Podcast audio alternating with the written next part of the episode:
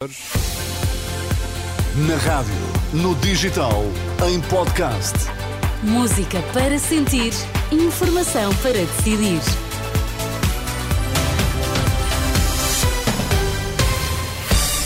Notícias na Renascença, para já os títulos em destaque, Miguel, a esta hora. O número de doentes com gripe em unidades de cuidados intensivos aumentou. Imigração massiva de jovens leva o filósofo José Gil a alertar que pode estar em causa a cultura portuguesa e a própria democracia.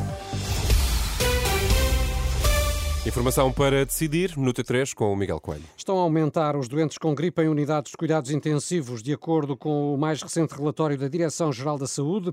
Já representam 17% dos internamentos. É um valor muito acima do registado em anos anteriores, e isto embora estejam a diminuir os episódios de urgência hospitalar por infecções respiratórias agudas e gripe, bem como os casos com necessidade de internamento.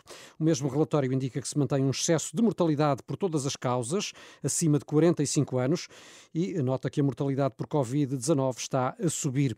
Tendo em conta as temperaturas baixas, a Direção-Geral da Saúde aconselha, entretanto, a disponibilização de abrigos temporários climatizados para a população sem abrigo. Já hoje, a DGS anunciou o alargamento da vacinação contra a gripe e contra a Covid para maiores de 50 anos. As vacinas eh, vão ser administradas, tal como no caso dos maiores de 60, nas farmácias e nos centros de saúde. O Hospital de São José, em Lisboa, tem a urgência ocupada a 150%, muita dificuldade em internar doentes, já teve de adiar cirurgias programadas e está a abrir vagas em serviços fora da medicina.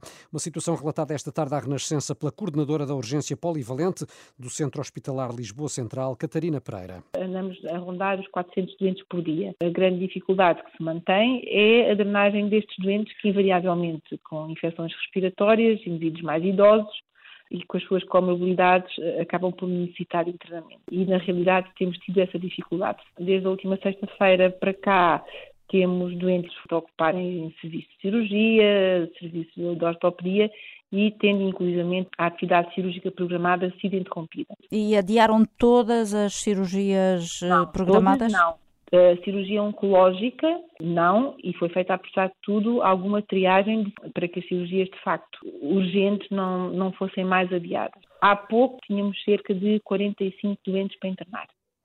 A responsável da urgência do Hospital eh, de São José, é ouvida pela jornalista Anabela Góis, apesar desta situação, o hospital eh, tem conseguido dar resposta aos doentes. A única exceção são os utentes com pulseira amarela, que esperam entre 5 a 6 horas para serem vistos por um médico. Condenados à prisão efetiva dois ex-GNR por crimes contra imigrantes em Odmira, o Tribunal de Beja decidiu que Ruben Candeias e João Lopes devem cumprir penas de 8 anos e 8 meses e 8 anos e 7 meses, respectivamente.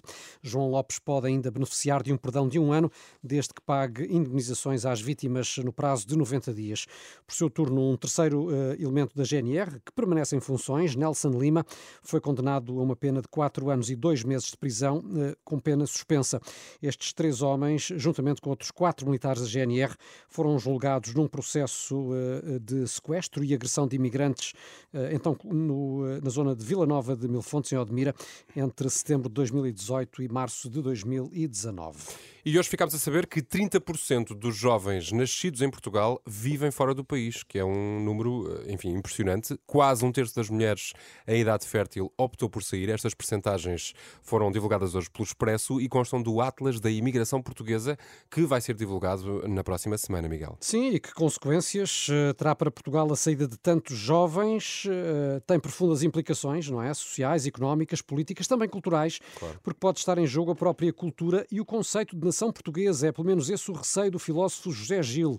Entrevistado pela Renascença, este ensaísta e professor universitário, que foi considerado um dos 25 maiores pensadores do mundo, manifesta preocupação com a imigração massiva de jovens portugueses, alerta para as consequências desta situação que, segundo diz, ameaça a própria democracia. Para começar, o impacto não vai ser bom, porque, como se diz sempre, a juventude é a geração que recebe a herança de, de, de, da nossa cultura e que a passa a um, aos seus filhos, etc. Ora, se a juventude, pelo menos uma importante parte da juventude, 30% é enorme, se vai embora, eu acho que vai ficar um buraco que tem que ser preenchido e vai ser preenchido por quem? Os que vêm conheço casos assim, casos de, de, de pessoas da Europa de Leste que uh, se formam em literatura portuguesa,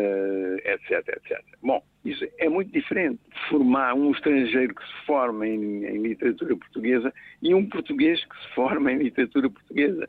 Ou seja, eh, na prática vai ter importantes consequências negativas, como disse, na própria cultura portuguesa como a conhecemos. Sim, porque a transmissão da cultura vai haver aí buracos e lacunas, com certeza. Por exemplo, no plano político, que impacto uh, poderá ter para o nosso país a saída de 30% dos jovens, a saída de uma massa crítica importante? Olha, eu não sei como responder à sua pergunta. Sei unicamente que o que me dá cada vez mais uh, uh, um sentimento de frustração e de, mais que tristeza é de ver os políticos que não têm consciência do que está, ou do que está em jogo mesmo. O que está em jogo é, muito simplesmente e sem grande ênfase, é a, a cultura e, e, e, a nação portuguesa, o português. Eu ouso dizer que os políticos que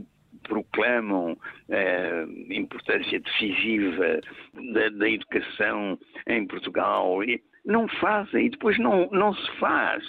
Porque a educação atualmente em Portugal está um descalabro. Saindo como está a sair toda essa massa crítica importante eh, da nossa cultura, até que ponto é que é a própria democracia que pode ficar em causa? Ah, claro.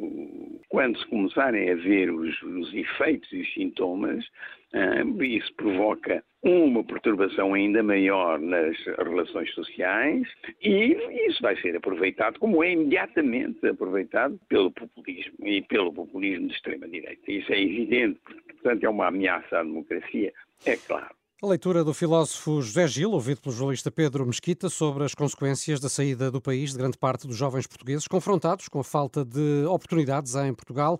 E nem de propósito, soubemos hoje, eh, Renato, Felipe e Daniel, que o salário mínimo em Espanha vai subir para os 1.134 euros. Eh, são mais de 300 euros eh, de diferença para o salário mínimo português, que também aumentou este ano, mas para os 820 euros.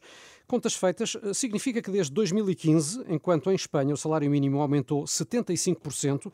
No mesmo período, em Portugal, subiu apenas 62%. São números desenvolvidos em rr.pt. E é essa nota que queres deixar para o fim de semana que aí vem, não é? Essa nota positiva, de esperança, de. É bom pensar nisto, positividade. não, é importante. também é? se aproxima a necessidade de reflexão por Sim, parte lá, dos eleitores portugueses, portanto, todos os elementos são bons. Mas pões assim Fica um aqui uma informação para, para, para, para refletirmos. É? Informação para decidir, justamente, sempre aqui na Renascença, também em rr.pt. São agora 7 e 8, tempo e trânsito já a seguir.